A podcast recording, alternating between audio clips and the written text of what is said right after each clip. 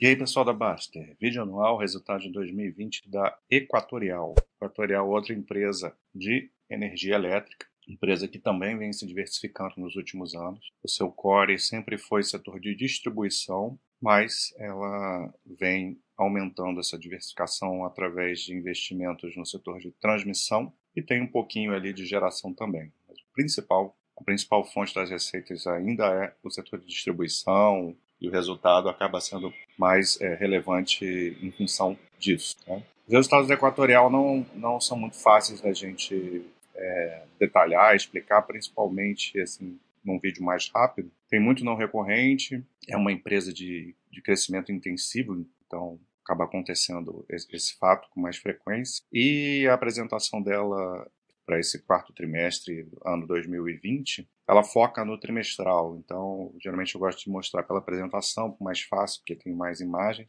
mas não vai ajudar em muita coisa. O, o release é, também foca no trimestral, mas tem aí pelo menos os quadros mostrando os resultados anuais. Então, vou me guiar aqui na maior parte do tempo pelo release, e só que também é bem difícil de ver, né? Então, vamos tentar extrair aí só para a gente pelo menos ter uma noção do que foi a empresa aqui através desse, desse vídeo. Então esse é o primeiro quadro que ela destaca, que é o resultado que é, ia falar que é o reportado, mas aqui também está ajustado, né? Mas vamos lá. É, receita operacional líquida, aqui a gente vê uma queda de 4,8%, né? de 18,7, é, 17,8 bilhões. É, a, a, desde a receita aqui a gente já pode fazer ajustes, porque entra a receita de construção aqui e isso também distorce o resultado, né? porque se a gente eliminar a receita de construção, a gente vai ver que, na verdade, a receita operacional subiu aí uns, em torno de 13%.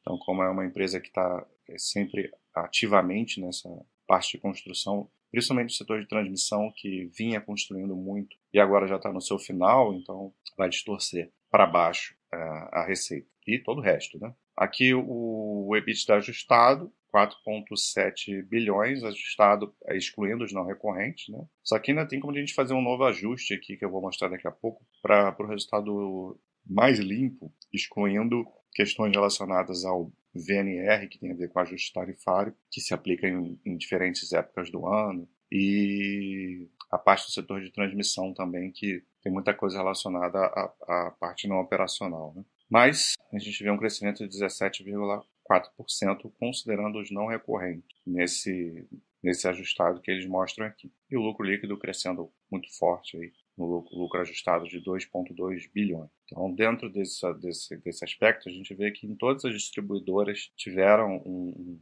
um crescimento, né? Piauí e Alagoas, a gente vê um crescimento forte, e isso já vai explicar boa parte do negócio do Equatorial, qual que é o esquema deles? É, eles, eles são especialistas em turnaround. Eles compram distribuidoras que têm eficiência muito baixa e eles com o know-how deles e com todas as, utilizando todas as sinergias possíveis, eles com algum tempo, né, e geralmente eles fazem isso até rápido, eles tornam essa empresa eficiente. E, se a gente vai ver daqui a pouco mostrar uns indicadores de qualidade, a gente vai ver isso, isso mais claro. Então você vê que depois de algum tempinho de, de adquirido, a distribuidora ele já começa a ter um resultado é, operacional muito crescente nessas empresas porque elas têm processo de turnaround. As empresas mais antigas, que são a distribuidora do Maranhão e do Pará, a gente vê um crescimento menor e que é muito bom também, porque elas já passaram por esse processo de turnaround, já se tornaram eficientes. Então é normal que você não consegue crescer tanto depois que a empresa já está redondinha. Né? E aqui o setor de, de transmissão, aqui o, já considerando o resultado regulatório, né, crescendo bem, que praticamente todas as transmissoras já estão operacionais. Que a energia distribuída aumentou um pouquinho, 3,8%, apesar do ano complicado. Então, vamos seguir a ver, ver aqui alguns outros detalhes. Aqui a gente vê, ela tem uma parte aqui de geração, né, pequena, soluções. Aqui o setor de transmissão que vem através da Intesa e da, dessas SPS aí que estão praticamente todas operacionais. E a distribuição, que é o principal, como eu falei, que vem das quatro distribuidoras, Piauí, Alagoas, Maranhão e Pará. Acho que eu passei aqui, que é mostrar...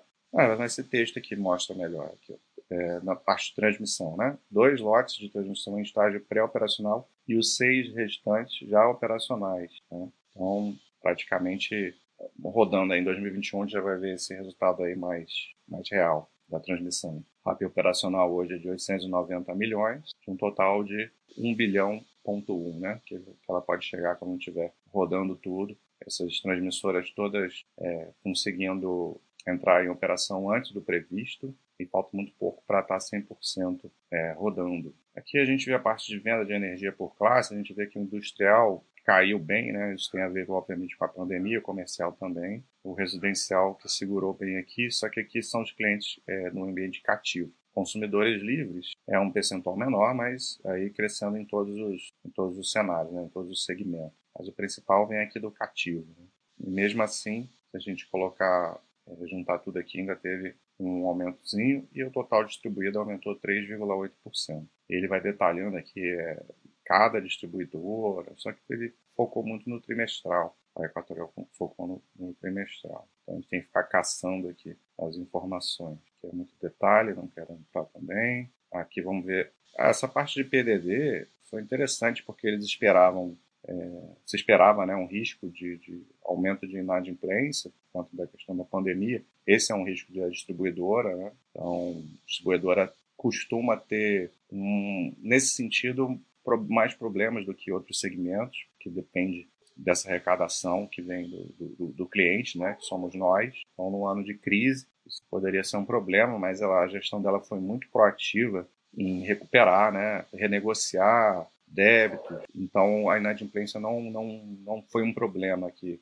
nesse ano. Né? Tem uma provisãozinha ali, mas normal.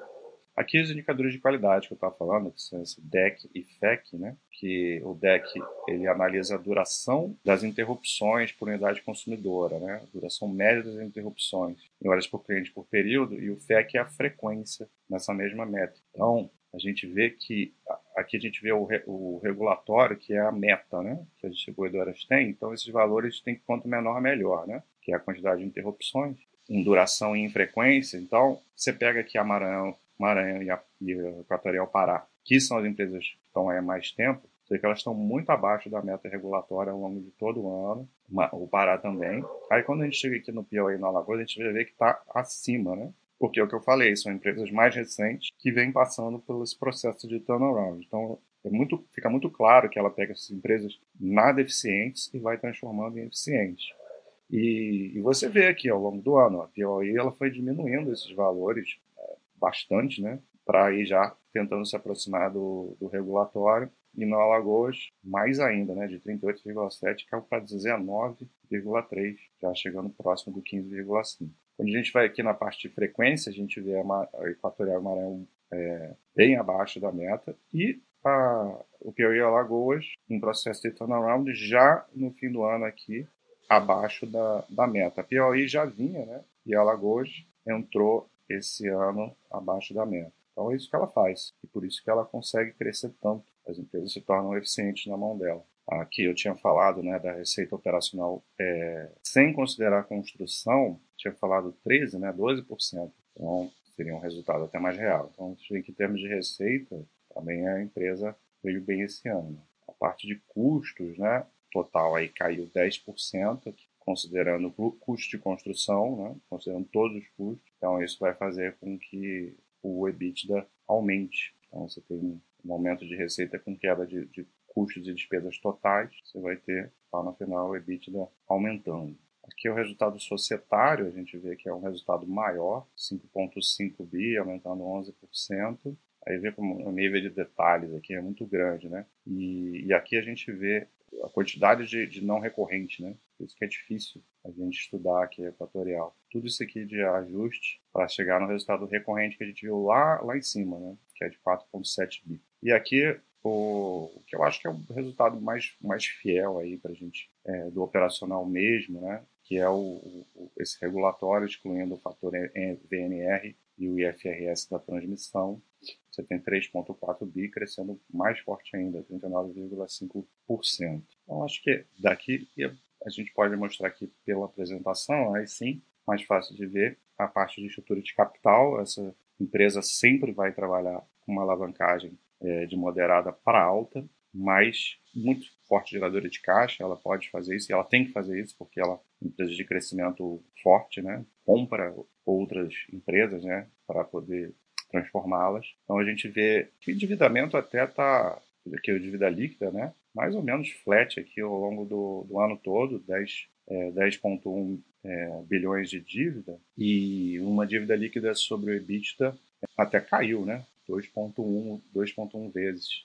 Aqui desse outro lado a gente vê a, a dívida proporcional, é, considerando a participação que ela tem nas suas controladas, aumenta um pouquinho, mas 2,3 praticamente a mesma coisa, e o endividamento líquido obviamente cai, porque é pela participação dela. Mas aí a gente vê aqui, apesar da dívida alta, alta em termos absolutos, né? não em relação ao que a empresa pode fazer, e o perfil alongado de amortização da dívida, aqui a dívida bruta, 18,7 bilhões, e a maior parte da, da dívida está lá para depois de 2024. Aqui eles até salientam que de caixa, né, que eles têm 7,7 bilhões, é suficiente para os dois primeiros anos de dívida. E óbvio que esse aqui é o caixa hoje, né? Então é bem tranquilo aqui esse custo médio de 6,75 ano a ano. Então bem tranquilo que fala da, das transmissões, né? Que estão praticamente todas com prazo bastante antecipado, né? É isso. A parte de investimentos, a empresa está investindo muito no, na distribu distribuição por conta desse processo de turnaround.